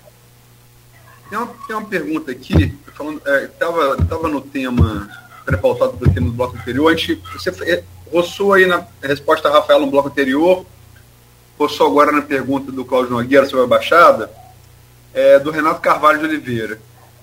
E, e aqui, infelizmente, termina o, o tema Rio para abordar os outros temas desse bloco. Renato Carvalho de Oliveira, o senhor sabe se existe alguma chance desses canais que ligam o Paraíba até o canal das é, rios, que ligam o Paraíba até o canal das flechas, passando pela Baixada, Goitacazes, Tocos, etc., encherem muito, acabarem transbordando também? É, isso aí é o que causa enchimento na Baixada Campista. O transbordamento da Lagoa Feia, principalmente. Ah, existe ah, chuvas aqui, enche as baixadas? Sim, as partes mais baixas, a parte da Lagadiços, aumentam a cota com as chuvas aqui. Se for chover aqui 200 milímetros, claro que vai mexer. Mas a cheia nossa anual recorrente vem das regiões altas, né, do Macabu, do Imbé, como eu falei, e descem pela Lagoa Feia, pelo Ururaí, e inundam, sim, a Baixada Campista. principal, mas isso é controlado através das comportas do Flecha e através da, da controle que nós fazemos através do comitê junto com o INEA, é, dessa abertura e fechamento das comportas para que não haja inundação e não haja também dessecamento da lagoa. Né? Esses canais, nós temos aqui, Luiz, é, uma aorta e, e, e, uma artéria pulmonar. A aorta, a grande aorta da Baixada Campista é o canal São Bento. Por quê? Porque ele aduz água todo ano, durante todo o ano, com cotas baixas, para pipeiras, é, é, é, a própria região de São Bento, Santa Amaro, saindo lá no canal no Baixo Cachecha, no canal, da, no canal das Flechas, em Barra do Furado. E a artéria pulmonar é o Coqueiros. Era o Campo Macaé, mas o Campo Macaé está obsoleto. Então é o Coqueiros hoje. Só que o Coqueiros tem um grande problema. Aliás, nós temos duas artérias pulmonares, né? É, é, é a circulação pulmonar se divide em duas, né? Uma, a, a segunda delas é o vigário, que eu vou falar depois.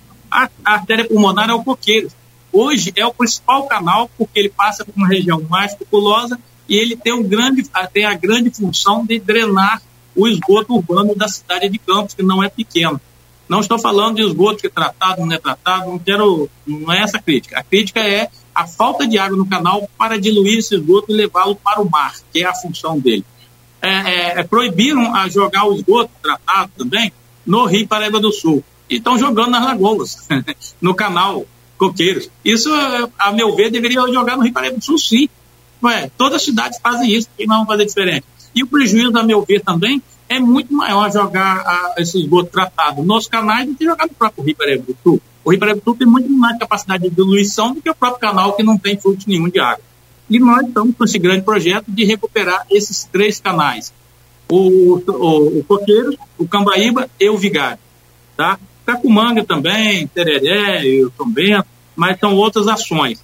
A ação de revitalização de vazão é o Coqueiros, Cambaíba e o Cacumanga e o Vigário. O Vigário é a segunda artéria pulmonar, porque ele foi construído, como eu falei, para drenar a cheia em campo e levar mais uma foz do Paraíba do Sul em Guaxindiba, através do Antônio Rezende, e ele, ele, e ele levaria água doce, já que o município de São Francisco da Bapuana não tem água doce para utilizar, levaria água doce a todo o município de São Francisco da Bapuana através da adução de água do Paraíba Sul, que é a sua função. E que isso acontecia sem os diques, né? A água entrava também, eu falei que a água entrava no Tereré, na margem esquerda, a água entrava aqui na usina São João, no antigo canal do Nogueira, aqui no, no frente do Balanço Marmucai, entrava ali, é, ganhava o campelo, como nós popularmente falamos, né? A água ganhava o campelo, pegava o brejo do Mundelzinho, chegava lá no, no, divisor de águas que foi cortado pelo, pelo Antônio Rezende lá em Santa Clara,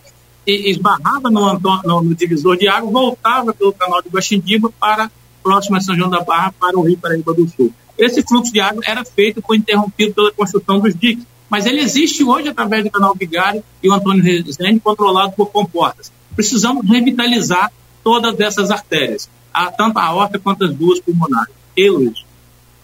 É, são quase 1.500 quilômetros de canais, uma obra fantástica que nós temos aqui. Isso dá um programa. Então, o, o João, vamos aproveitar a sua presença e aí, é, não, não, apesar da gente virar a chave agora do assunto, mas uma coisa está é, completamente ligada à outra, que é, aliás, o senhor começou falando isso no programa, desde o início, políticas públicas. Eu gostaria de ouvir do senhor, estamos a menos de 10 meses, menos de 10 meses das eleições para governador do estado e para presidente da República.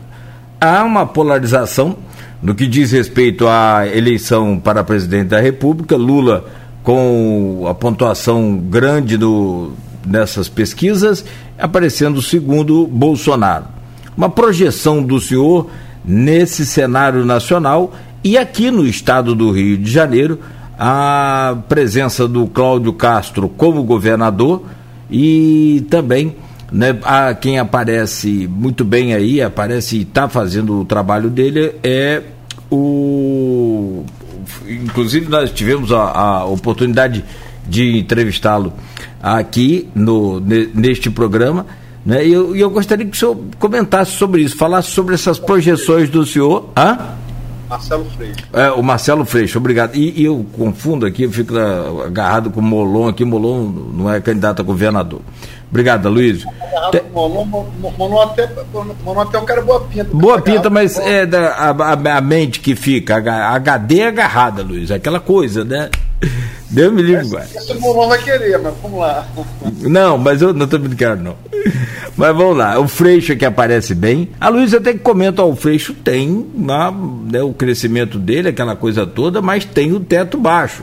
Como é que o senhor avalia né, essa questão do, do estado do Rio de Janeiro e também do Brasil nessa projeção às urnas de 2022? Então, é, gostaria de fazer um destaque a Luiz e Cláudio de que o comitê ele é partidário, né? Mas o comitê ele é ligado embrionariamente e intrinsecamente, embora é, é, tenha sua autonomia completa, ele não é um órgão de governo ele é um órgão criado por uma lei federal para ter atuação independente. E com isso, nós podemos falar sim de políticas públicas, tá? Então eu disse que o governador do estado do Rio de Janeiro, historicamente, é um subprefeito da metrópole do Rio de Janeiro e reafirmo, na minha, na minha percepção pessoal e também da nossa visão, assim, nós tivemos um diretor muito atuante aqui, foi o Luiz Mário Concebida, não é, que foi diretor comigo vários anos do comitê, quando eu era presidente, e, e a gente conversava muito sobre isso. Não é? é historicamente também, o, na época de 2007, Garotinho, por coincidência, era, era prefeito de Campos e hoje Vladimir está sofrendo uma segunda enchente, né? Depois de 2007, acho que a maior é a de hoje. Então, é, você vê como a história se repete e explica as coisas, né?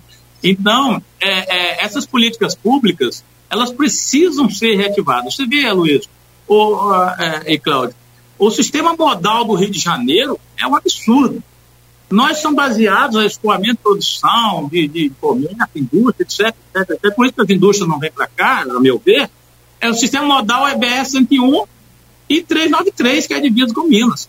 Não existe um sistema, é 040 transversal. Não existe um sistema modal para escoamento da produção de Petrópolis, Friburgo, Pádua, Itaperuna, cidades grandes do interior do estado que estão completamente à mercê da sua própria população, das prefeituras. O governo do estado não tem uma política pública atuante nessas, nessas regiões. O Noroeste Fluminense é o menor IDH do, do Brasil, um dos menores. São Francisco também. Então, carece de políticas públicas. Falei, Paraná tem 39 aeroportos. aeroportos. Campo tem, é, Rio de Janeiro tem dois, Galeão e Santos Dumont. Estou falando dois importantes, né? tem outros menores aí com uma vez por semana, etc. Então, é, é, é, é o desenvolvimento do Estado de São Paulo ele pode crescer para onde quiser. O eixo Rio-São Paulo acabou. O desenvolvimento agora é para o interior. E o Estado do Rio não pensou nisso lá atrás em outros governos. Então, isso é muito. Investiu em, em metrô, em Rio Maravilha, Porto Maravilha, não sei o quê, nada contra. Mas precisa haver distribuição justa dos recursos públicos. Parece que esse governador agora deu um passo nesse sentido, criando um fundo do Noroeste que inaugurou em Itaperuna, vamos ver se isso funciona. E o governo federal precisa atuar junto com os governos estaduais. Parece que os governos do Rio de Janeiro parece que são sempre em oposição nas últimas décadas. Isso vem, pelo que eu sinto, vem atrapalhando a política pública federal de instalar aqui, né, instalar políticas públicas aqui. Então, nós precisamos quebrar essa corrente de desprezo do interior do Estado do Rio de Janeiro, é desprezo mesmo. Eu falo isso em qualquer fórum de discussão. Já falei isso várias vezes na, no, no, Conselho Estadual do Rio de Janeiro. É desprezo pela política pública do, voltada para o interior. Nós precisamos. Você vai para Friburgo daqui, a estrada é péssima. A gente podia ir toda semana em Friburgo para estar um dia lá na Cruzinha da Serra, lá, ninguém vai. De Campo, Itaperuna, mas depois a estrada é péssima. Entendeu? A, a, a cidade de Itaperuna, Pádua, Miracema, poderia ser núcleos urbanos pujantes como Petrópolis, Teresópolis, próprio Petrópolis e Teresópolis né? Poderiam ser cidades que todo mundo que trabalha no Rio de Janeiro é igual ficar namorando na Barra da Tijuca, morar em Petrópolis. Poderia dormir em Petrópolis trabalhar no Rio de Janeiro, se tivesse uma estrada decente ali para você subir a serra. Então, é, é, o sistema modal do Estado do Rio de Janeiro é péssimo, é, não tem logística alguma. E eu retrato isso para outras políticas. O, é, o que, que a gente vê como solução? Só crítico? Não. Os municípios ficam pensando assim, não, eu vou fazer um, um, uma obra aqui, mas é disso do meu município. Depois, essa estrada aqui é do outro município. Certo, isso não é errado, mas precisa haver uma política é, concentrada, integrada dos municípios Norte Noroeste Fluminense, em, em, em, especial, para levar ao governador do estado um bloco de, de, de ações públicas que não seja só voltado àquele governo de quatro anos, mas um, um, um programa de governo de longo tempo, longo termo, ah, isso não dá voto. Não dá voto, mas é necessário ser feito. Juntar todos os políticos, todos os prefeitos e irem ao governador do Estado. Não, eu sou amigo de, de, de, de Vladimir, amigo do governador do Estado lá, eu vou puxar uma obra para Campos. Não é assim que funciona. Funciona todos os prefeitos irem ao governador e puxarem, a LEG nesse pacote, puxarem obras para o norte e noroeste. Aí sim o governo do Estado vai ser pujante aqui. E não ficar discutindo políticas partidárias o, o, o governo, os quatro anos de governo. Essa é a minha visão, desculpe se desagradei alguém, mas é a minha visão pessoal, né? e, e, e também não, não poderia ser diferente, falar em nome do comitê, nós estamos falando aqui de políticas públicas. E a gente, nós, comitês, queremos fazer muita parceria com o INEA, você falou aí, e, e esbarramos nessa falta de de esforço do governo, então não, não desse, de todos os governos. Né? Eu estou desde 2010 na diretoria do comitê, não conseguimos ainda emplacar uma política pública de canais aqui em Campos, no INEA, no Secretaria de Estado do Ambiente, do, do, do Secretaria de Estado e Ambiente, porque não existe disponibilidade, é, é, vontade política de fazer isso. João, você me permite, João 851, a gente está chegando já, passamos do, do horário de fechar o programa.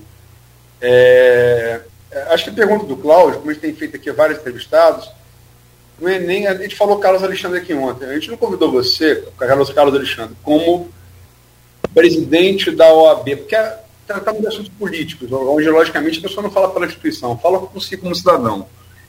A pergunta do Nogueira, quero crer, tenha sido a sua opinião como cidadão para eleição presidente e eleição governador. Então, eu refaço a pergunta e peço que você responda simplesmente como cidadão, não, não falando pelo comitê, por óbvio. Sim. E a segunda, para fechar, a gente tem que fechar. Que nota de 0 a 10 você tem vida acadêmica intensa na UENF, né? Está é, tá acostumado com essa coisa de avaliação, de nota. É, que nota de 0 a 10 você dá ao primeiro ano do governo Vladimir e por quê? É, é a, a, a questão do governo federal, eu vejo que nós precisamos, como cidadão falando, de uma terceira via que ainda não apareceu, a meu ver. Tá? É só isso que eu gostaria de falar.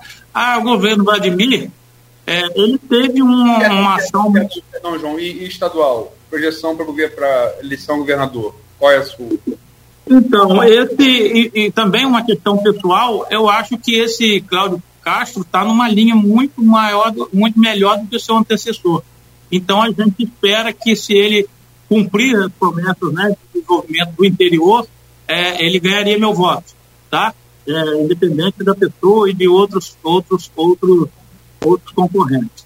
É, eu acho que essa sempre eu acho que eu acho um absurdo nós de Campos votarmos um deputado do Rio de Janeiro. Esse é um absurdo que é, é, é, cultural aqui em Campos. Ah, o cara é bonito, o cara é, é, é lá de coisa, o cara fez isso em Niterói, fez isso na Baixada Fluminense. Não importa, nós temos que votar em deputados da nossa região, Norte, Noroeste, Macaé, etc. Enfim. E, e Vladimir, ele teve uma, uma, uma, uma tacada de mestre quando ele né, colocou o seu vice, o Frederico Paes. É uma pessoa não só por ser ligada ao agronegócio, não é isso mas é uma, uma pessoa de uma capacidade executiva extremada. Então, o, tal, o, o, a, a, família Garotinho, historicamente, ele tem um viés político fortíssimo. E deve ter, né? E nós devemos aproveitar isso. A Clarissa, hoje, devemos aproveitar isso. Não foi bem aproveitado no governo Rosinho, se eu pudesse fazer essa crítica como cidadão, né, como governador do Estado. Devemos aproveitar esse momento político, não é? A Clarissa, o Vladimir, para que nós vençamos essas barreiras políticas públicas que eu citei atrás. Eu estou acreditando sim nesse governo, daria nota 6 ou 7, e principalmente pela equipe que ele tem hoje. A equipe de governo hoje é fortíssima. Se Vladimir quer fazer a política pública dele, né, para alçar voos, mais altos, palmas para ele e acho que ele está corretíssimo. Mas não pode perder de vista essa equipe pujante e de, de grande capacidade executiva, que é principalmente o vice-prefeito Frederico Paz. Mas você falou nota 6 ou 7, só para terminar, nota 6 ou 7? Eu vou dar 7 para o Frederico né, ganhar mais um ponto, eu vou dar 7. Perfeito, João. Bom, agradecer aqui o senhor é pouco, mas ficamos com né, a nossa é, é, é, protocolar é, gratidão e, claro, evidentemente que sempre que, que puder o senhor estar conosco aqui vai ser muito importante. Vamos torcer aí para que esse INEA passe a funcionar de vez conforme a gente precisa e sonha, e sempre sonhou e sempre demandou isso. Né? Uma questão muito importante são esses canais que não só de drenagem, mas de vida para a nossa Baixada né? e também para a margem esquerda, como o senhor falou, até para São Francisco né? do Itabapuana. Mais uma vez aqui o nosso agradecimento. Muito obrigado, bom dia. Né? Foi um prazer imenso recebê-lo aqui mais uma vez, João. É, Cláudio Aloysio. Ô, Cláudio, eu sou seu fã, já falei isso pessoalmente. Ah, muito obrigado. Você é um grande articulador. É, Aloysio de, também, né, assim como Vladimir tem uma atacada de mestre, colocar você todas as manhãs aqui e o outro companheiro seu, mas você é um, a, a fala sua é leve, fácil, fácil aceitabilidade. O Aloysio faz o papel dele perfeito, né? Ele é o dono do saber, e é reconhecido por mim sobre isso, e ele faz o papel com excelência de, de, trazer aqui a cultura que ele tem, a experiência de jornalismo que ele tem no Rio de Janeiro, e muito mais do que isso, a, a, ao grande paradigma da, da, da, comunicação em campos, que foi a, a implementação do, da Folha da Manhã, que eu parabenizo né, pelo, pelos 43 anos, e, e os pais deles fizeram isso, e eu, eu, fui, eu, fui, eu fui não só leitor, mas, mas, mas jovem ainda, vi essa mudança aqui, né? Eu sinto pena do monitor campista ter, ter acabado, né, porque era o nosso patrimônio jornalístico, uma coisa não, não, não, não impede a outra, pelo contrário, né? Eu acho que a Luísa concorda com isso, mas parabenizar os dois e agradecer muito a oportunidade. Eu tive aqui hoje, Luísa e Cláudio, um, um, uma destilação de emoções, não só de, de, de, de, conhecimento. E gostaria de destacar que o conhecimento que eu tenho, não digo é pouco ou, ou muito, mas foi todo adquirido nessa luta desde 2009, junto ao CEIVAP e ao próprio Comitê de Bacia, do qual agradeço aos parceiros, né? Um deles, já falei, o Luiz Mário Concebido, os Carlos Ronald, o Zenilson Coutinho e vários outros que me ajudaram aqui nessa jornada a construir o que nós construímos hoje. E para terminar, Luiz e Cláudio, eu vou dar a vocês o Atlas do Paraíba do Sul, né, construído por nós, diretores aqui do Baixo Paraíba do Sul, autografado, você já deve ter algum exemplar, mas autografado talvez não tenha. Faço questão de dar a vocês aí. É uma grande obra aqui do Comitê de Vacina. Não podia deixar de fazer um lobby aqui hoje, né? Não tenha dúvida, não tem, eu quero o meu autografado. Eu tenho um aqui, ó, tô com ele aqui para não, né, não perder o fio da meada aqui, ó. Mas, ah, mas o meu não tem autógrafo, tá em branco. Eu quero um autógrafo seu e depois um, um chamegão aqui do Edmundo, seu filho também, que é outra fera que eu gosto muito também. Menino muito estudioso, tem feito aí grandes é, é, artigos né, pro, pro jornal Folha, aqui pro Grupo Folha. É também articulador aqui da gente. Né? Garoto bom. Mas não tá tão garoto assim não, senão fica pensando que eu tô velho. Ah, Luiz. Vamos lá. É, uma bela entrevista, acho que é o tema do momento, né? E com essa. Essa a gente, como eu falei nisso, né? Dependendo da sorte para saber se a água vai, vai esbordar por cima do dique ou não. Já está esbordando por baixo, né? Tanto ali no, no dique ali da Parque Prazeres quanto o Boeiros é, continua subindo, é, subiu da, da, da, hora que a gente começou esse programa para a hora que a gente terminou, ele subiu, agora está estabilizado, vamos contar com a sorte. O João colocou aí, eu acho que muito didaticamente, com muito conhecimento, conhecimento de causa, profundo, mas também colocou de maneira didática para o ouvinte, o telespectador, a proposta de solução para esse problema, como ocorre em São Paulo, e baseado em fato empírico, né? é baseada só em teoria, como ocorre em São Paulo. Há outras propostas também, debatemos aqui, de Sofiati e tal, da questão das lagoas, é, também telespectadores colocaram. E só para, é, agradecendo as palavras do João, só para destacar que é, saber não tem dono. Quem espera dono de saber não sabe nada. Mas é. E eu não tenho essa pretensão, não, mas é é, eu acho que é, é, é, é, aquela batido, né? Muito batido do, do Sócrates, né? O pai do pensamento ocidental. Eu só sei que nada sei. Acho que todo mundo aprendeu aqui bastante hoje com o João. Agradeço pela entrevista. Não tenha dúvida. E João está sempre aí né, é, buscando novos conhecimentos e, e, o que é melhor passando para a gente.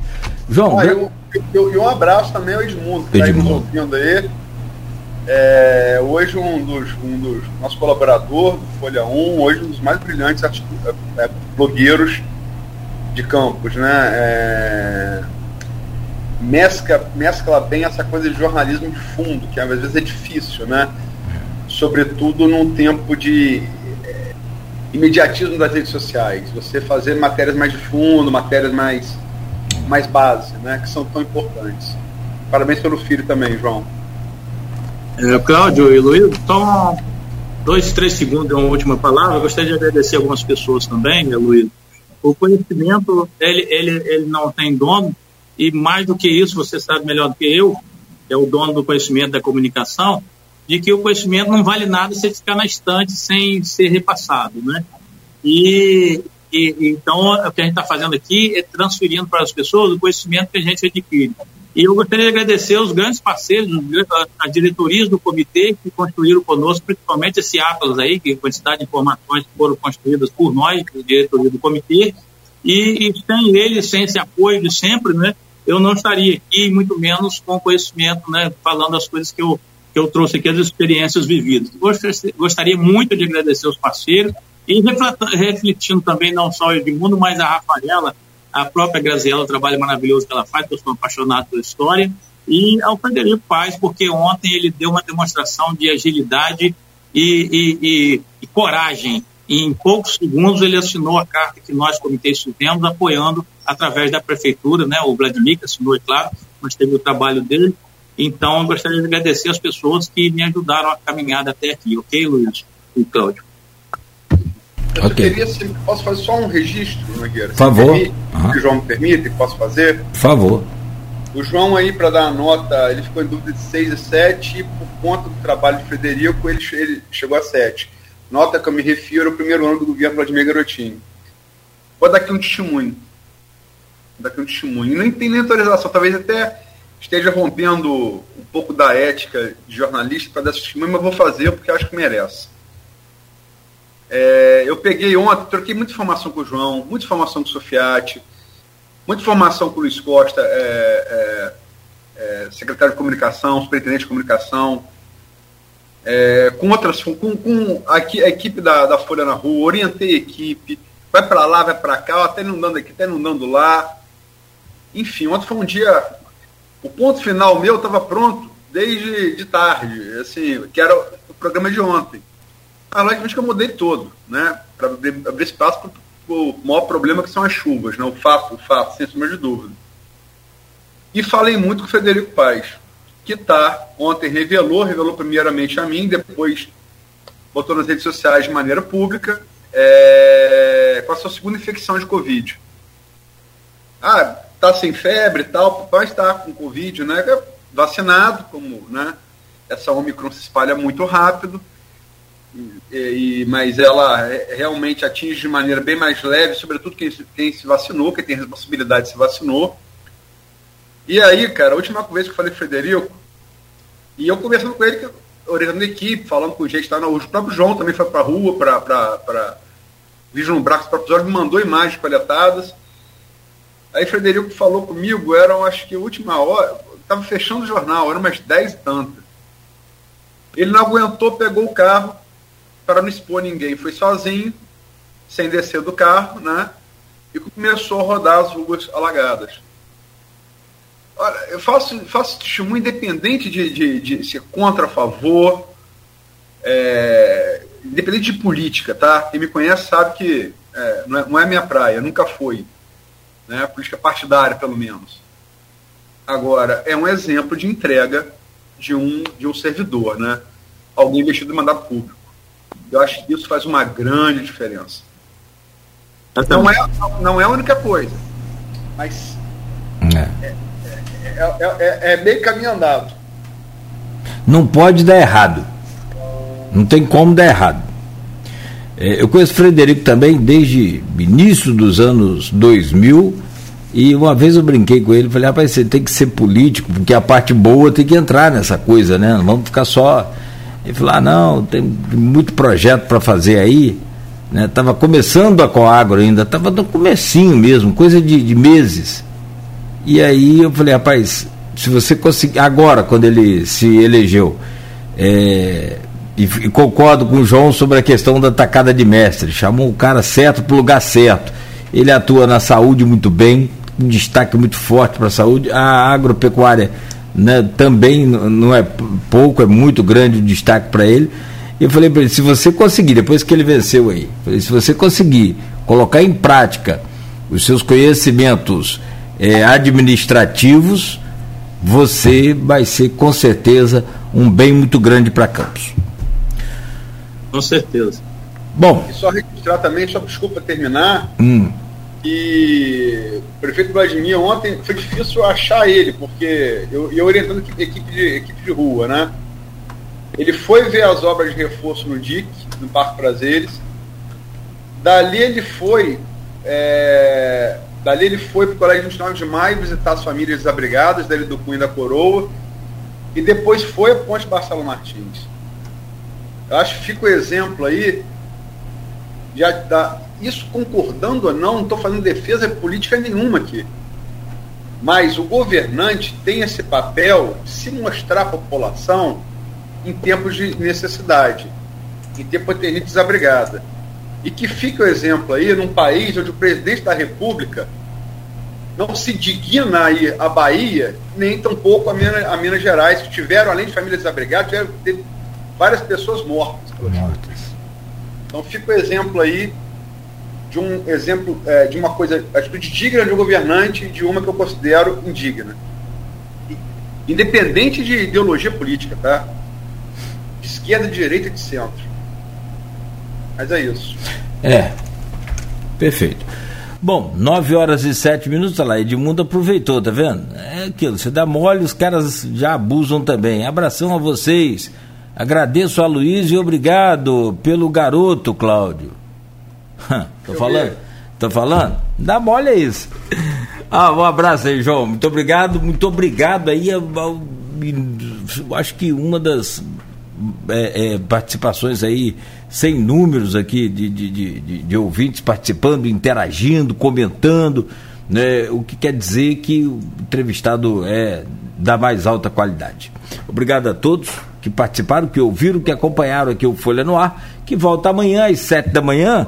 E amanhã, um assunto não menos importante, vamos conversar com o doutor Rodrigo Carneiro, ele é infectologista também, isso porque já conversamos agora recentemente com o doutor Nélio Artiles, e foco amanhã na vacinação H3N2, a Covid-19 e criança. Campos já decretou aí, o prefeito já decretou que as escolas vão pedir o passaporte a partir de cinco anos. E está certo. Concordamos e é necessário que se faça isso. Então, Luiz, obrigado, bom dia.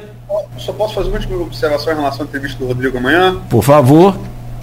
É, o, o, o SUS ainda não está vacinando para H3N2. Ela está disponível em clínicas particulares. O que estava, que, é, que é a nova versão do vírus influenza, né? A, a vacinação para influenza ainda é do H1N1, né? Ainda não tem para H3N2, deve chegar, mas não está disponível ainda. Mas se tiver, desculpa, perdão. O que torna a pandemia ainda mais grave. Quer dizer, são, são, é, é, uma, é uma epidemia com uma pandemia, né? É, é uma epidemia da, da, do influenza, do, H1, do, do H1N2 original com H3N2, com a nova variante do Covid Omicron conheceu uma pandemia. E agora, em especial aqui nas nossas regiões, uma pandemia com uma epidemia e também com a enchente, que é mais complicador ainda. Que Deus tenha piedade de nós. Vamos, vamos à luta. Você fique aí ligado tanto aqui na Folha FM quanto no portal folha1.com.br. Hoje tem jornal Folha da Manhã nas bancas e nas casas dos assinantes. A gente volta amanhã a partir das 7 da manhã no oferecimento de Proteus, serviços de saúde e medicina ocupacional com a qualidade certificada ISO 9001-2015. Unimed Campos, cuidar de você. Esse é o plano. Laboratórios Plínio Bacelar e o apoio Unicred Norte Lagos. Quem conhece, valoriza. Só mais um detalhe, são 9 e 10, mas esse aqui vale e muito 6.500 pessoas já foram atingidas né, por essas cheias aqui nas regiões norte e noroeste do estado do Rio. A CDL Campos montou ali uma base para receber todo tipo de doação. A CDL é uma entidade é, apartidária, né, não tem nenhuma política é, partidária na CDL e se você quiser, puder ajudar, principalmente com água mineral, produtos de limpeza, de higiene pessoal, algumas roupas, o que você puder, é, alimento também, claro, evidente, se puder, não há problema algum, pode deixar na CDL, inclusive em qualquer quantidade, qualquer quantidade. Aliás, é aqui na 7 de setembro 274. É a sede da CDL. 9 horas e 11 minutos em Campos.